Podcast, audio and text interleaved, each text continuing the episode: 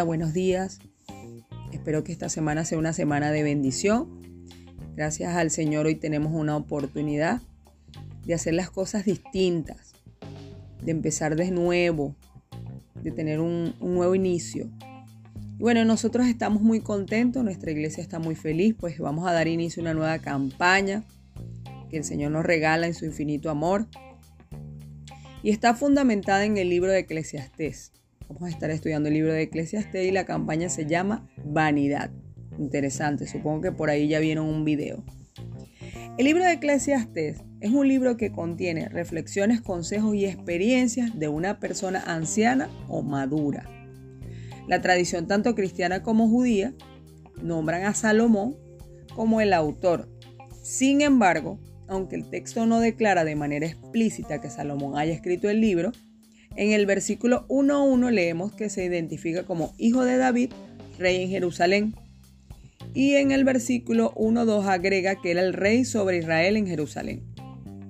Y solo uno de los hijos de David gobernó en el reino unificado de Israel. Sin embargo, por las referencias del libro sobre la sabiduría incomparable de su autor, sus oportunidades para el placer, los extensos proyectos de construcción y su riqueza sin igual apuntan a Salomón como su autor y personaje principal.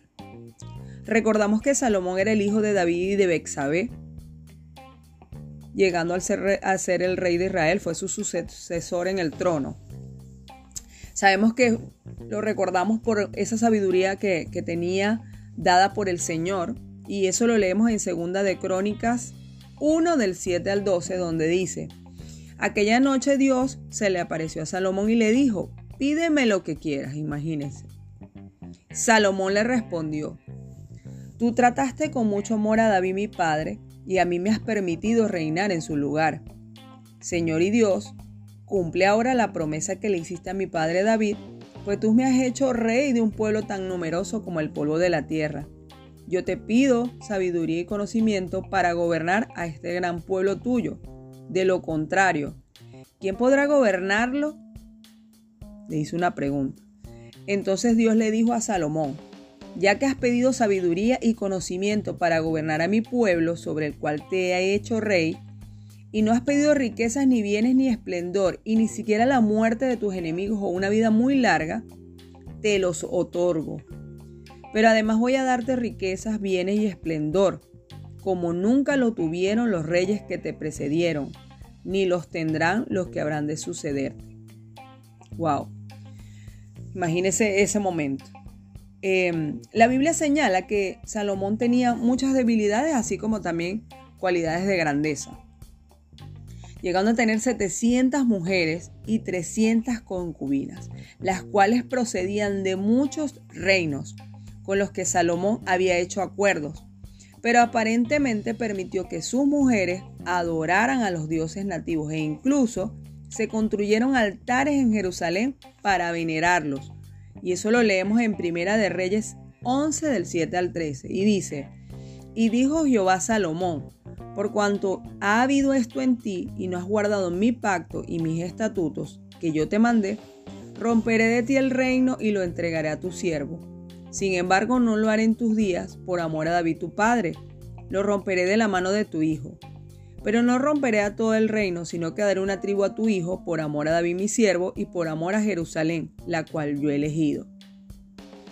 O sea, Dios por amor a su padre David no lo tocó, solo le quitó una parte de las tribus que él tenía. Eh, Vamos a leer Primera de Reyes 11 del 31 al 33 también que nos dice, nos, nos identifica un poco esa parte, donde dice, y dijo a Jeroboam, toma para ti los diez pedazos, porque así dijo Jehová Dios de Israel. He aquí que yo rompo el reino de la mano de Salomón y a ti te daré diez tribus. Y él tendrá una tribu por amor a David, mi siervo, o sea, le dejó una tribu, y por amor a Jerusalén, ciudad que yo he elegido de todas las tribus de Israel por cuanto me han dejado y han adorado a Astoret, diosa de los Sidonios, ahí le empieza a nombrar las dioses, a hemos dios de Moab, y a dios de los hijos de Amón, y no han andado en mis caminos para hacerlo recto delante de mis ojos y mis estatutos y mis decretos como hizo David su padre. Recordamos que David fue un hombre fiel al Señor. Se cree que este libro fue el último que escribió Salomón, precisamente ya en los últimos días de su vida. Es el único libro en la Biblia que refleja un punto de, un punto de vista humano en lugar de divino. Todo se examina según las apariencias. Como ve el hombre el mundo que lo rodea, en este caso, pues el personaje principal que es Salomón. Es ese hombre que trata de buscarle la lógica a la vida, alejando a Dios, dejando a Dios a un lado. Me gustaría saber qué opinas tú de la vanidad. ¿Cuándo has sentido que la vanidad te consume? Comparte, nos gustaría que compartieras en tus historias qué es para ti la vanidad. O en qué momento en este tiempo tú identificas la vanidad. Esto, esto se pone muy interesante. Bueno, te invitamos a que estés atento a nuestras redes sociales y que estés pendiente de esta campaña que está iniciando porque sabemos que el Señor trae grandes cosas para nosotros y que vamos a ser edificados en el nombre poderoso de Jesús. Dios te bendiga y que tengas una bonita semana.